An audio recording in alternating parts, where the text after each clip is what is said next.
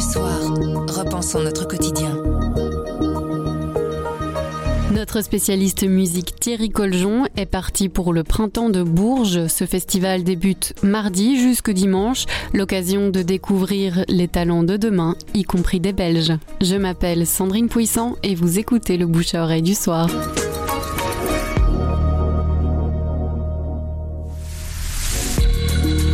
C'est le cœur de la France. C'est au milieu, c'est au sud d'Orléans.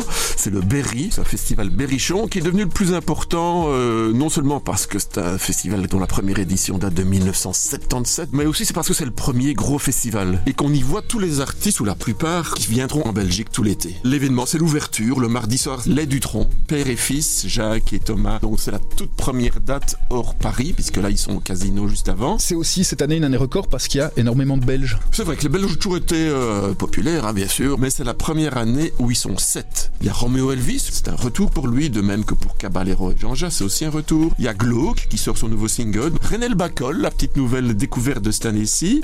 Du côté flamand, c'est Meskerem Mees et également Charlotte Adigéry et Boris Poupoul. La septième, c'est ML dans la section découverte, Les Inouïs, donc là c'est un tremplin concours. ML, à savoir Maria Laetitia, plus connue quand elle était chanteuse de Sonfjord. Est-ce qu'il y a un coup de cœur dans le reste de la programmation? Bien les grands noms, même certains qui sont déjà passés par chez nous, Clara Luciani ou, plus récemment au Cirque Royal, c'était Juliette Armanet. Il y a Ayam, le grand retour d'Ayam, Eddie Preto qu'on connaît bien. Et puis ce qui est intéressant aussi souvent dans ce festival, ils aiment les créations. Par exemple, Brigitte Fontaine annonce Closing Night, donc c'est ses adieux en fait quelque part. C'est encore assez mystérieux, il y a une mise en scène, on en saura plus sur place. C'est des choses qu'on verra peut-être pas chez nous dans l'immédiat, mais que, qu'il vaut la peine d'aller voir sur place.